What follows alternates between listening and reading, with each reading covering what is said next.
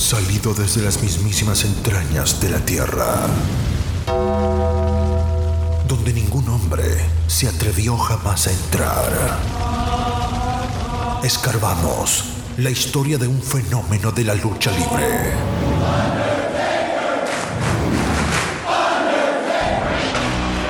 El hombre muerto, American Badass, Big Evil, el señor del lado oscuro.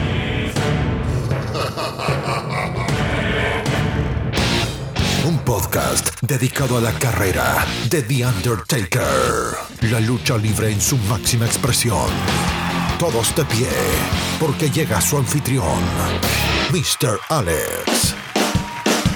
Esto es Taker Manía Podcast. Bienvenidos. Bienvenidos. Buenos días, buenas tardes, buenas noches. A la hora que usted está escuchando este podcast, Taker Manía Podcast, tu podcast favorito en español de lucha libre, dedicada a la carrera del Undertaker. Ya ustedes me conocen y si no, es un placer. Mi nombre es Mr. Alex. Y como siempre les digo, puedes conseguirnos en tu plataforma favorita de podcast, sea Google Podcast, Apple Podcast, Spotify, iBox, la que usted prefiera. También nos puedes encontrar en YouTube. Vas y presionas el botón de subscribe fuertemente a la campanita y cada vez que subo un episodio, automáticamente YouTube te notifica que tenemos nuevo episodio. Y vamos a ver si nos pegamos por allá, por Italia, porque en los récords aparecen que hay pues escuchas que hasta en España, Canadá, Reino Unido, Alemania, hasta en Rusia hay gente que nos escucha nuestro episodio. Así que seguimos expandiendo nuestra comunidad del podcast, ya que es una familia. Si nos escuchan en Apple Podcast, no se olviden darnos una reseña y cinco estrellas.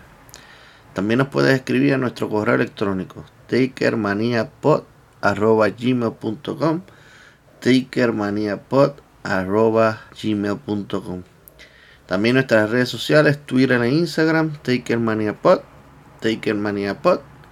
Adicional, si quieres apoyarnos mensualmente, puedes ir a uno de nuestros enlaces abajo en la descripción de cada episodio. Uno los llevará al Anchor Listening Support, la forma más fácil de apoyar este podcast desde 99 centavos hasta 9.99 al mes.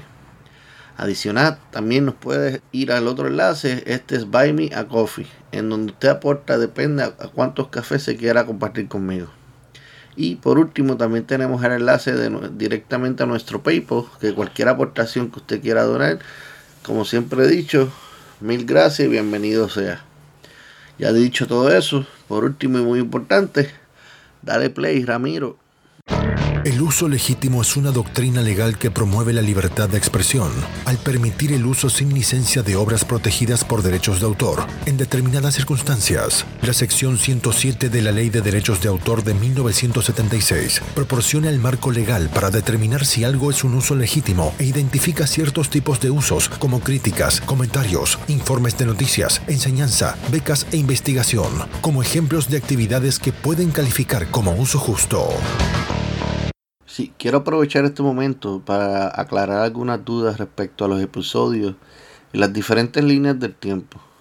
Eh, cada episodio que subimos los días lunes, eh, si nos está escuchando al corriente, estos episodios son la línea del tiempo de Mark Calloway durante su carrera como The Undertaker dentro de los 30 años que estuvo bajo la empresa WWF o WWE. Los episodios que subimos los días jueves, o sea, como en este episodio, si nos sigues al corriente, y no son todos los jueves, es un jueves sí y un jueves no, eh, son episodios de la línea del tiempo de Mark Calloway antes de entrar a la WWF o WWE. Entre 1986 al 1990, cuando tuvo luchas en WCCW, USWA, WCWA, New Japan, Pro Wrestling, NWA, WCW, etc. Eh, este podcast está dividido entre temporadas o season, como usted prefiera llamarlo. Ahora mismo los episodios de los lunes son la temporada número uno y cuando acabe comenzaremos la temporada número 2 y así sucesivamente. Todos los episodios que salen los días, cada dos jueves, eh, los podemos llamar temporada cero, como si fuera una precuela de una película. Dicho todo esto, espero que todo se haya aclarado y siempre que yo comience a hablar de las luchas, siempre les voy a repetir en cuál de las líneas del tiempo nos encontramos y así no nos confundamos. Así que vamos a comenzar como debe ser. Ladies and gentlemen, en el evento principal de Campana a Campana. Damas y caballeros, hemos llegado al evento principal de nuestro episodio, de Campana a Campana. Relato de las luchas, grandes combates dentro de un ring, campos de batalla. Sientan la adrenalina y furor de parte del Undertaker. De campana a campana. El relato como si estuvieras en vivo. Prepara las palomitas, porque esta lucha comienza en 3, 2, 1. ¡A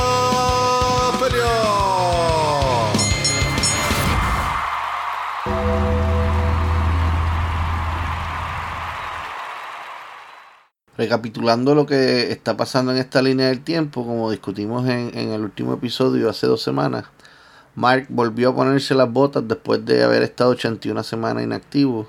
Regresó a la acción a una nueva empresa y con un nuevo personaje, Master of Pain.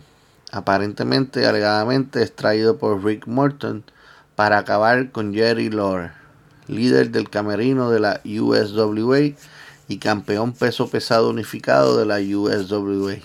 Así que vamos a lo que vinimos.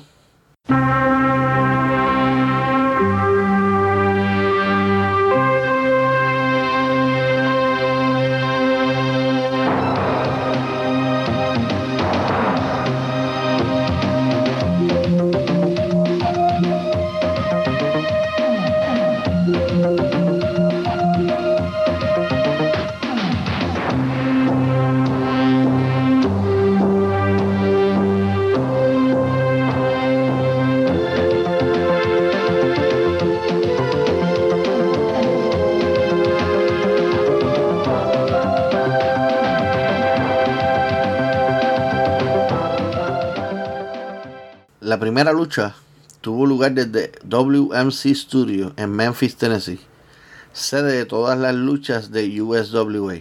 Fue grabado el 11 de febrero de 1989 y transmitido una semana después, el 18 de febrero, por WMC TV Channel 5, estación de televisión afiliada a NBC. Dentro de la cartelera, la lucha de Master of Pain fue la cuarta de la noche y su contrincante lo fue David Johnson, quien ya se encuentra en, el cuadrilátero al comenzar el video. Master of Pain hace presencia ring acompañado por un caballero que luego es identificado como Mr. Dutch Mantel. Suena la campana y rápidamente Master of Pain comienza a ahorcar a Johnson en el medio del ring, mientras el referee trata de detenerlo y comienza su cuenta para descalificar la lucha, a lo que Master of Pain lo suelta rápidamente. Vuelve nuevamente Master of Pain a ahorcar a su contrincante, pero esta vez lo levanta y lo levanta lo más alto posible como si fuera un muñeco y lo deja caer sobre las cuerdas, lo que termina Johnson recibiendo todo ese impacto en la cara.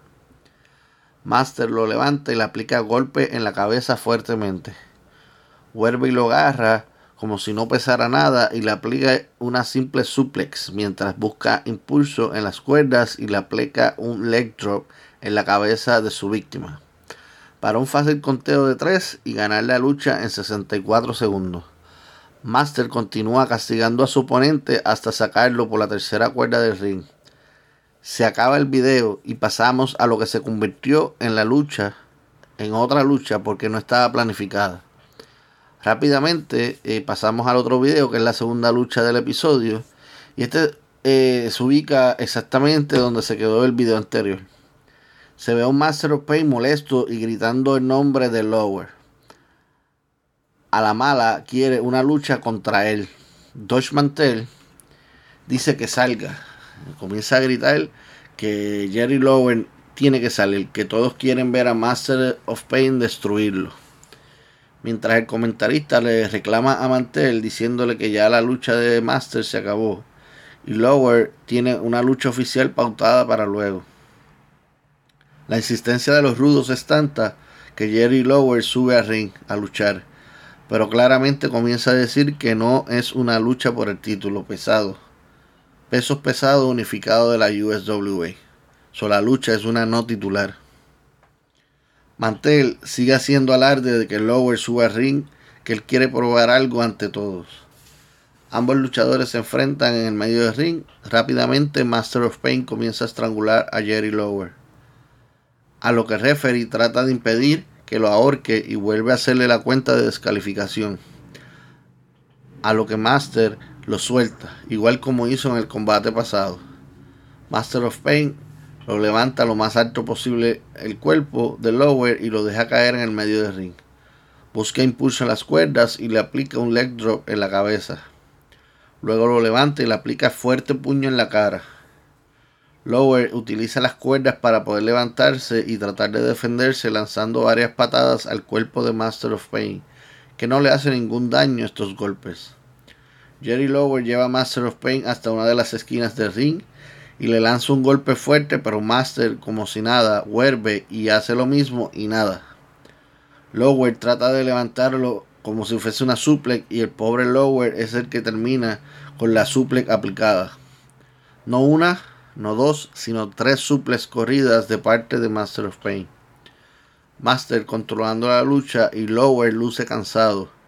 Escapa de Master, busca impulso en las cuerdas y se encuentra con una pared. Y esa pared es Master of Pain.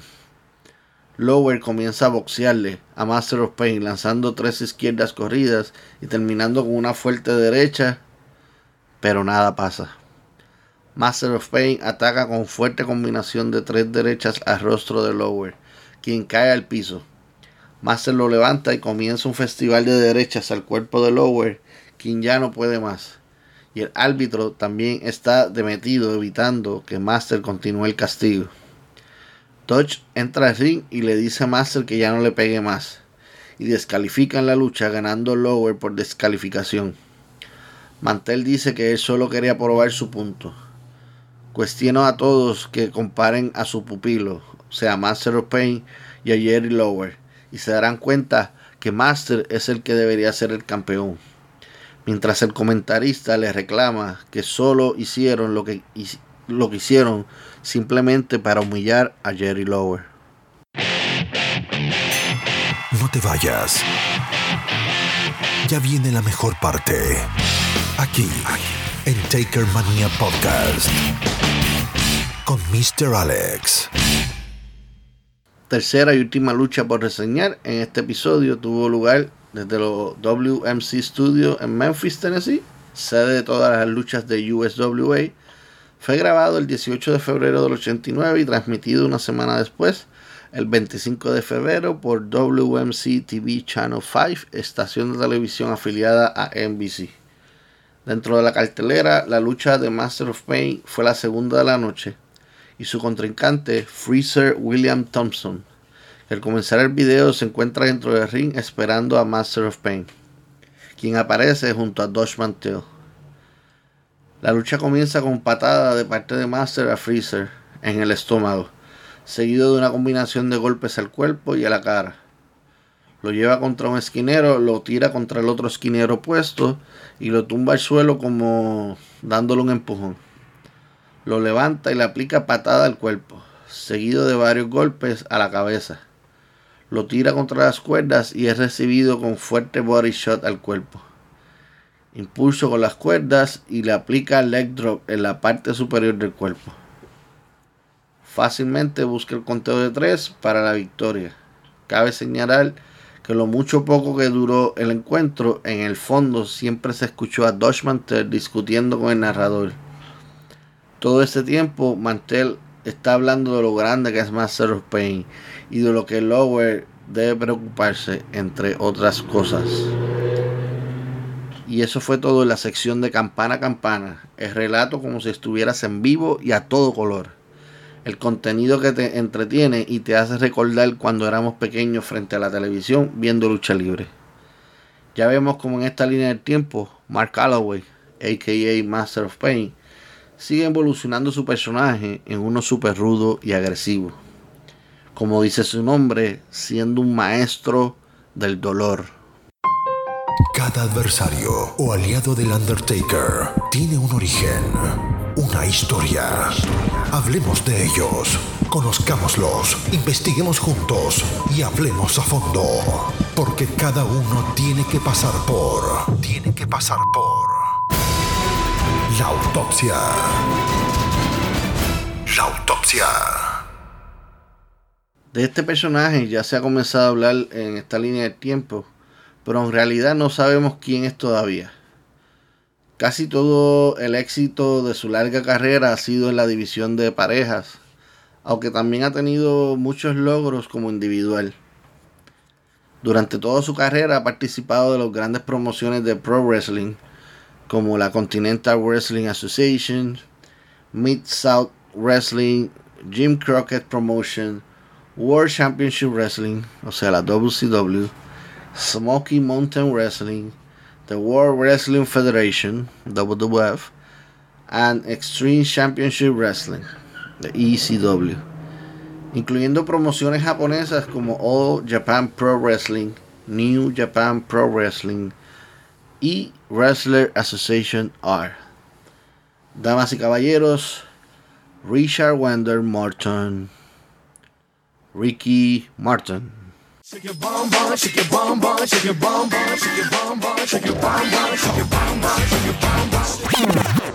Wey, wey, wey, wey, wey, wey, wey, aquí qué pasó. Producción. Yo dije Ricky Martin. Ricky Martin. No Ricky Martin. Producción, ¿qué está pasando? Isabela, zumbate algo ahí de Morton.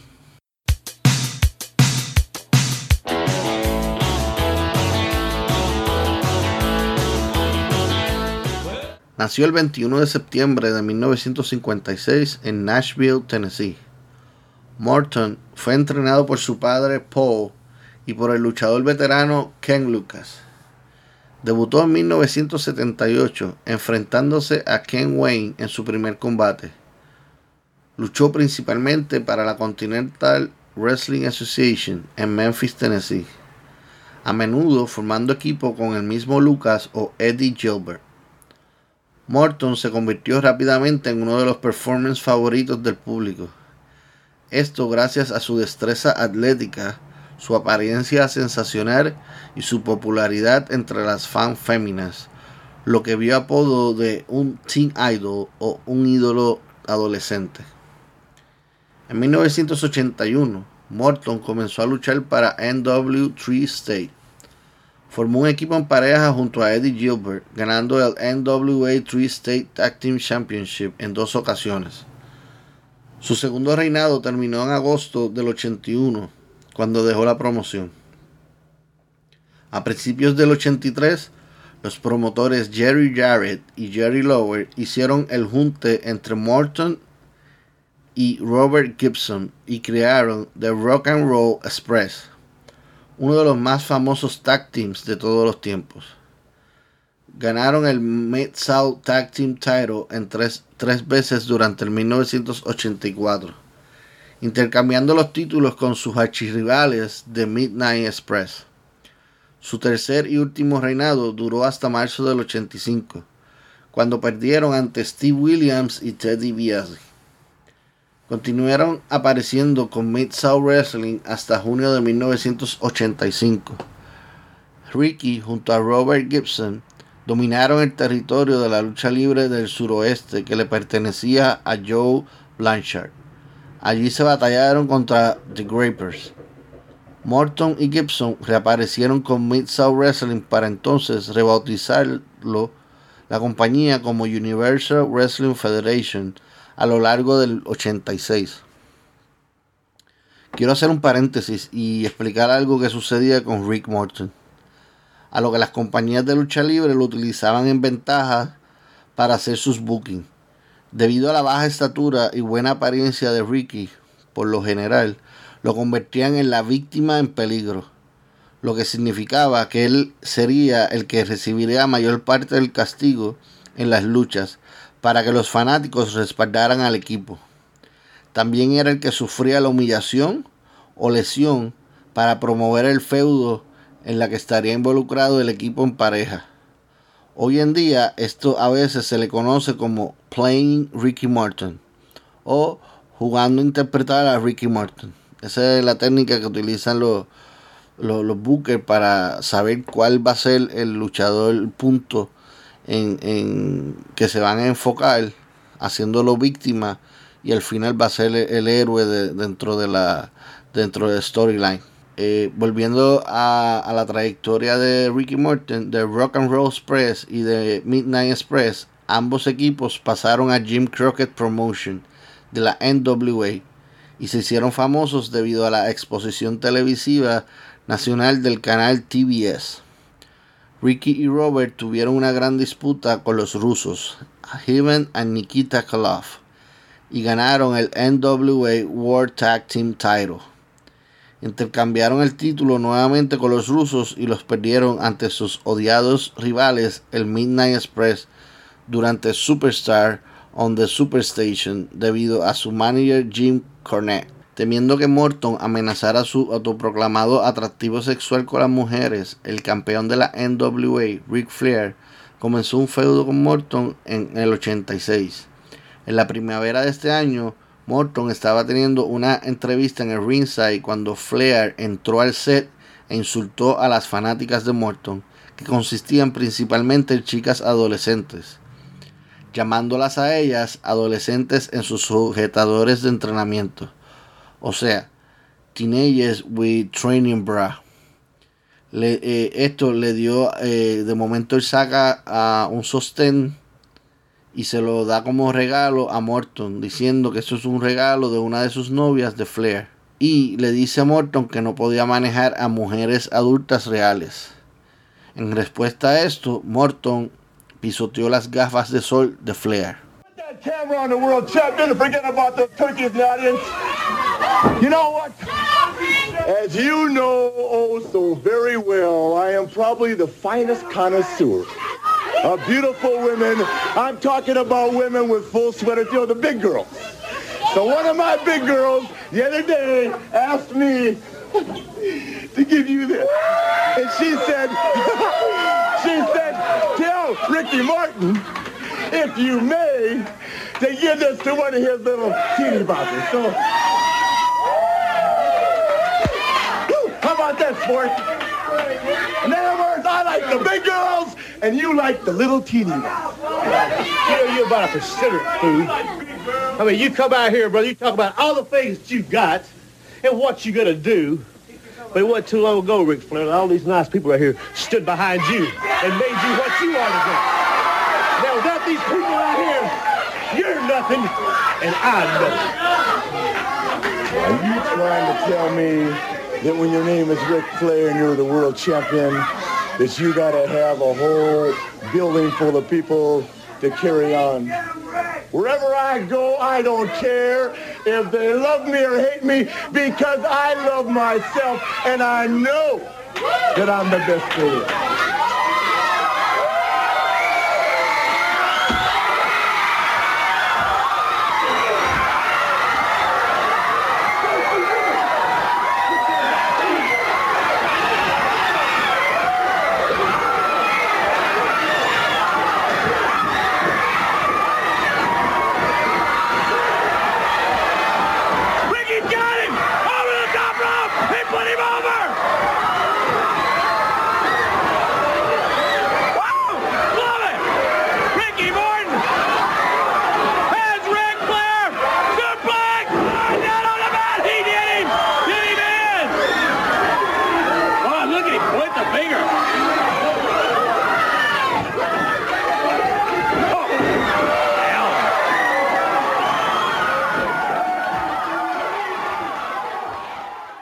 Esto llevó una pelea y luego a otra y luego a otra y luego se convirtió en una serie de combates. Por ejemplo, en el evento Superdome Extravaganza en el Louisiana Superdome en junio del 86, Morton desafió sin éxito a Ric Flair por el Campeonato Mundial Peso Pesado de la NWA.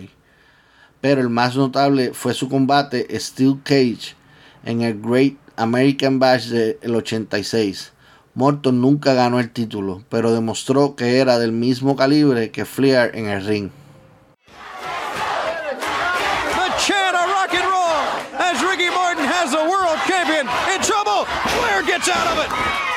Rick Flair got out of it with a hip toss, but he went down himself. Robert Gibson. In the corner staying out of the match. This is between Ricky Morton and Ric Flair. Flair came right out here. He said, let's do it right now. And they are. Oh, Flair. Oh, Always the cagey veteran. Morton. Oh, and now they're exchanging blows right and left. Ricky Morton fighting out of the corner.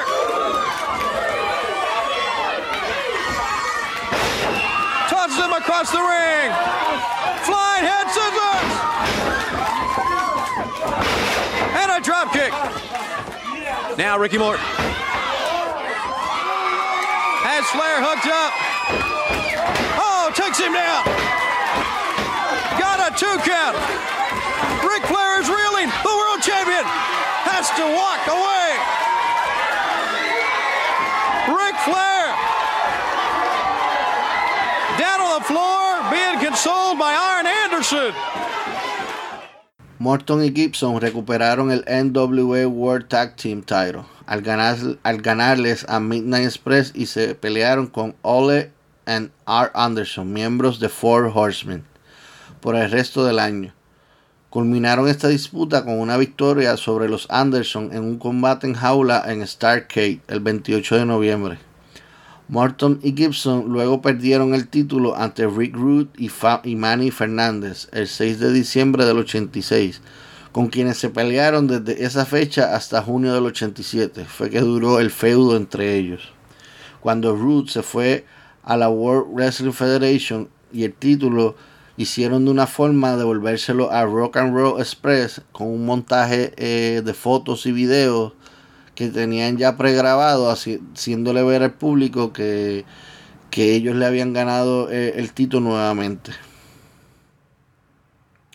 Morton y Gibson luego se pelearon brevemente con New Breed, Sean Royal y Chris Champion. Luego comenzaron un feudo contra Art Anderson y Tully Blanchard, quienes le ganaron el título el 29 de septiembre del 87, después de que el nuevo Midnight Express de Bobby Eaton y Stan Lane de Jim Cornette los atacara y lesionara el brazo y el hombro de Morton. En mayo del 88, Morton y Gibson realizaron una gira por Japón con All Japan Pro Wrestling, compitiendo en la Super Power Series y enfrentándose a equipos como Samsung Fuyuki y Toshiaki Kawada, eh, Shinichi Nakawa y, y Tiger Mask, e Isamu Teranachi y Masanobu Fuji. Regresaron para una segunda gira en octubre del 88, esta vez compitiendo en October Giant Series. En el último combate de su gira desafiaron sin éxito a Fuyuki y Kawada por el All Asian Tag Team Championship. En 1989, Morton y Gibson fueron a la United States Wrestling Association, USWA, donde se pelearon con Wildside, de Son Chris Champion y Mark Starr, y también contra The Blackbirds, King Parson y Action Jackson. Y más tarde ese año, Ricky Morton se asoció con su primo Todd Morton y ganaron los CWA Tag Team Championship. Regresaron a la World Championship Wrestling en 1990. Gibson se lesionó la rodilla y Morton se unió a Big Judge y Junkyard Dog para ganar el WCW World Six Man Tag Team Championship. El 12 de junio del 91, en Clash of the Champions 15, Morton estaba en el ring para aceptar una invitación de Alexandra York para unirse a su York Foundation. Gibson apareció y dijo que estaba sano y listo para volver a competir.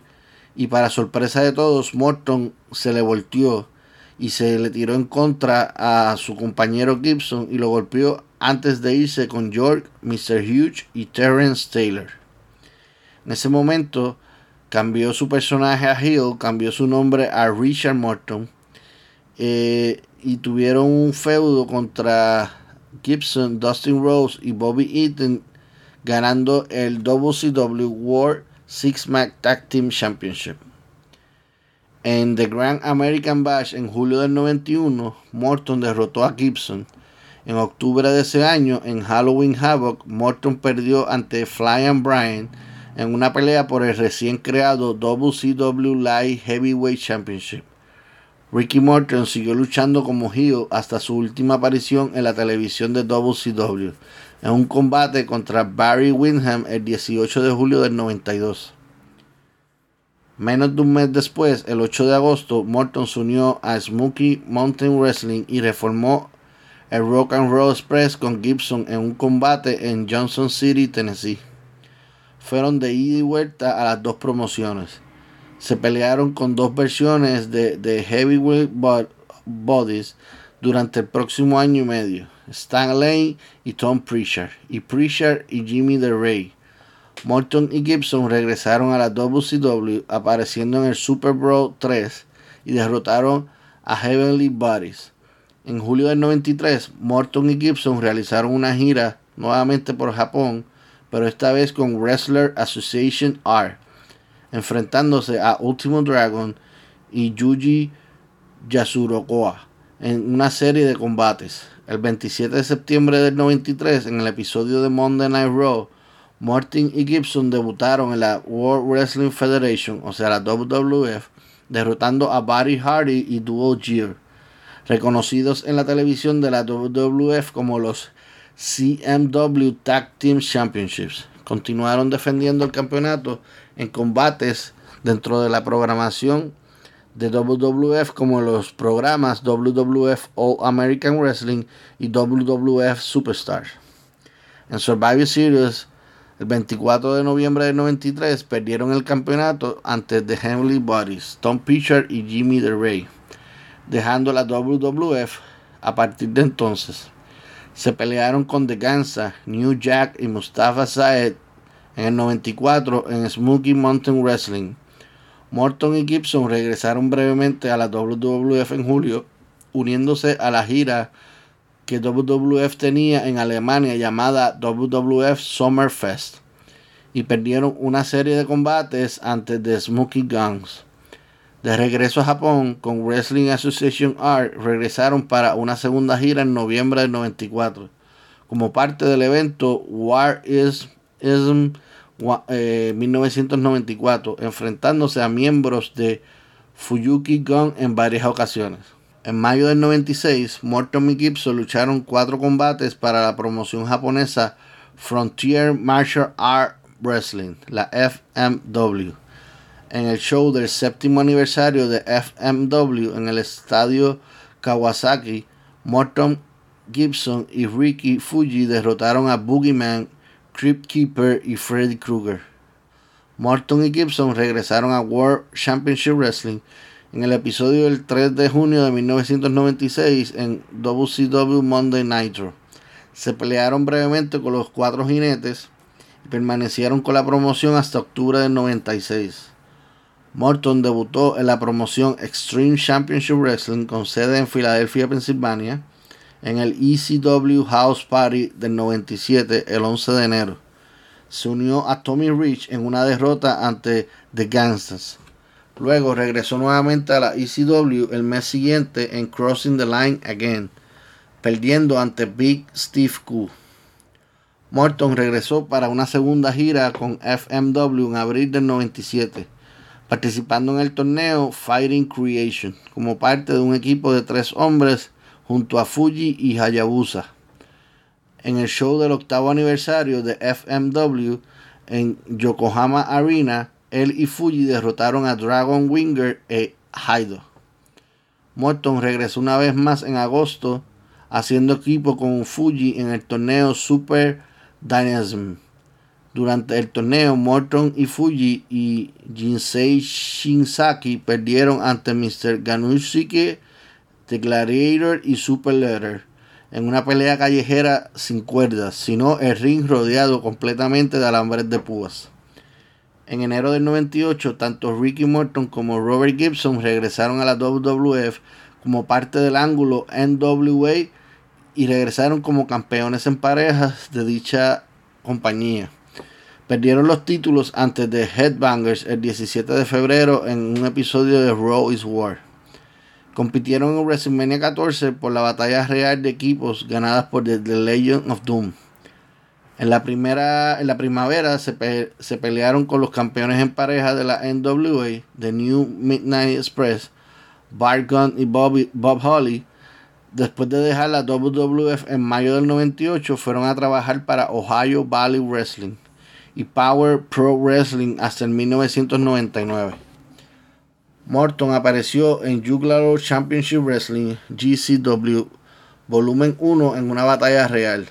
En 1903, ambos formaron brevemente parte del stable CEX Sex de Vince Russo, grupo en Total No Stop Action Wrestling, o sea, la TNA.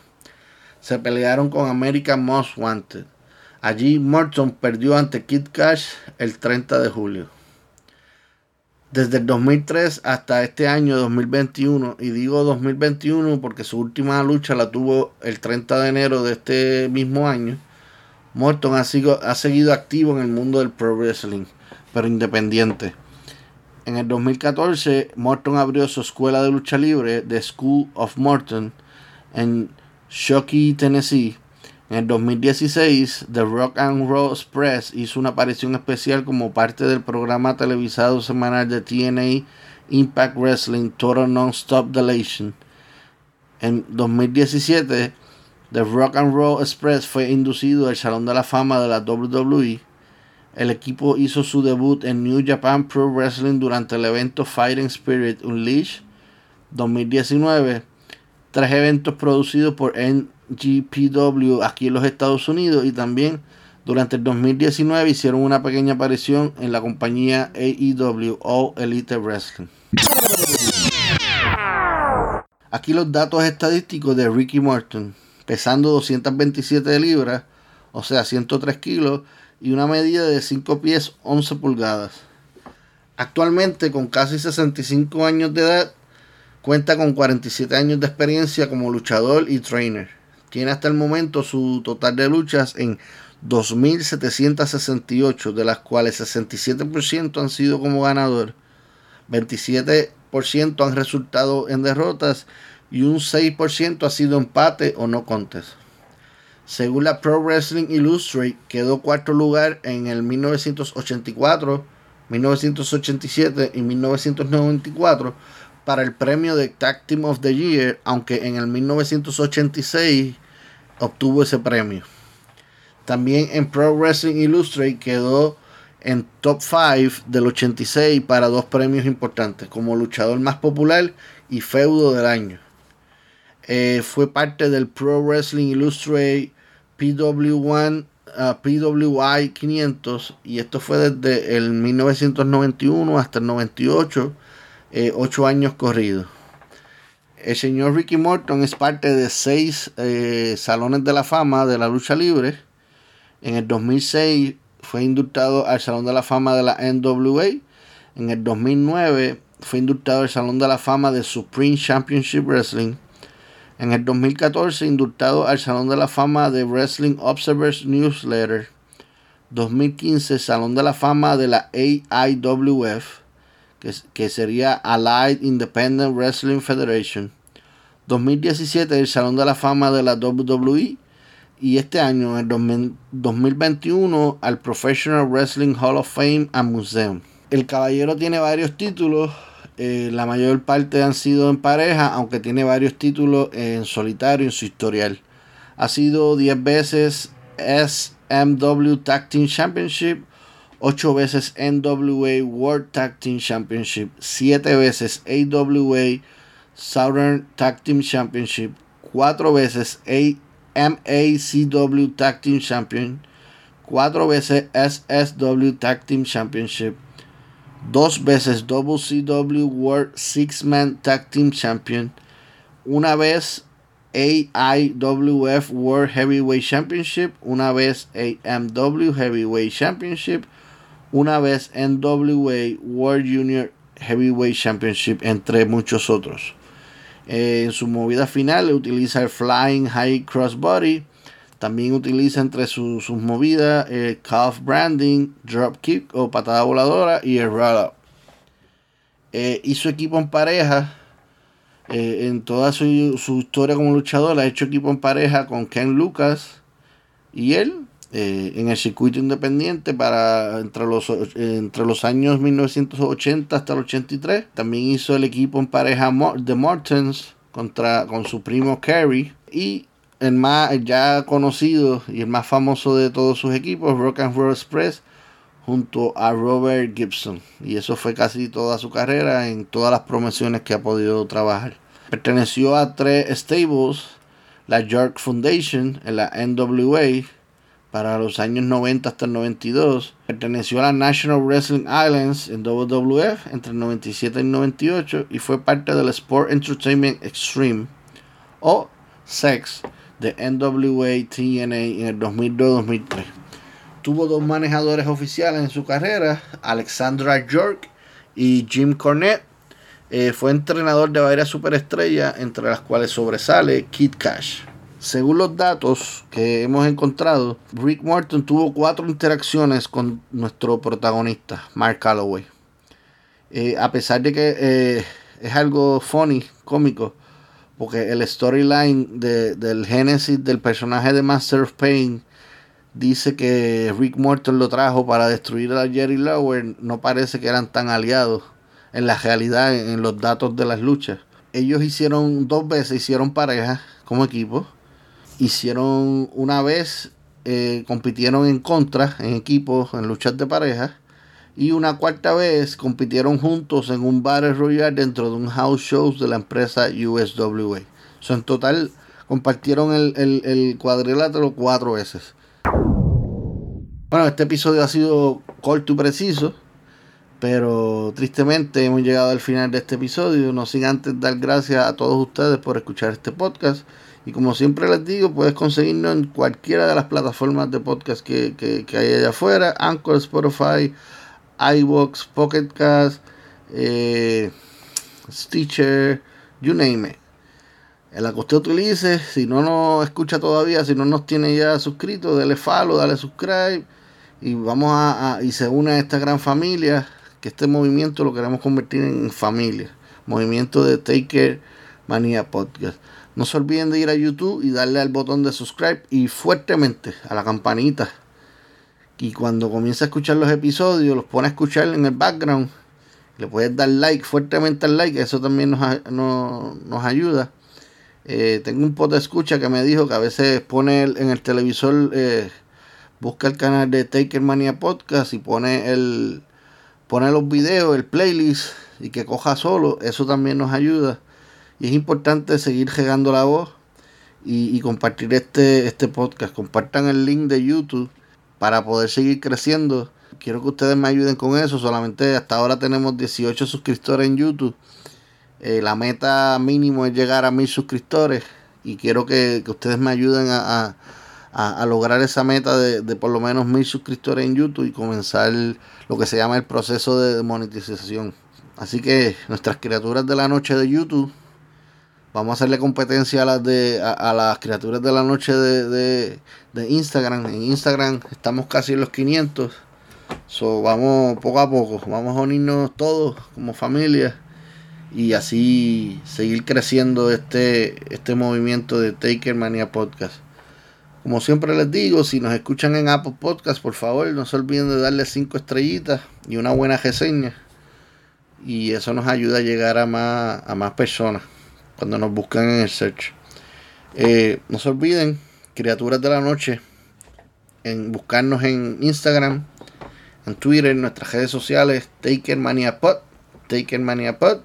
Y si nos quieres escribir, también nos puedes escribir en takermaniapod.gmail.com takermaniapod.gmail.com y recordarle que también usted puede aportarle este podcast. Abajo hay tres diferentes links en los cuales usted puede hacer su aportación eh, mensual, semanal o un solo pago, como usted prefiera. Tenemos el Anchor Listening Support, tenemos el, link de Buy Me a Coffee y también tenemos el link de PayPal.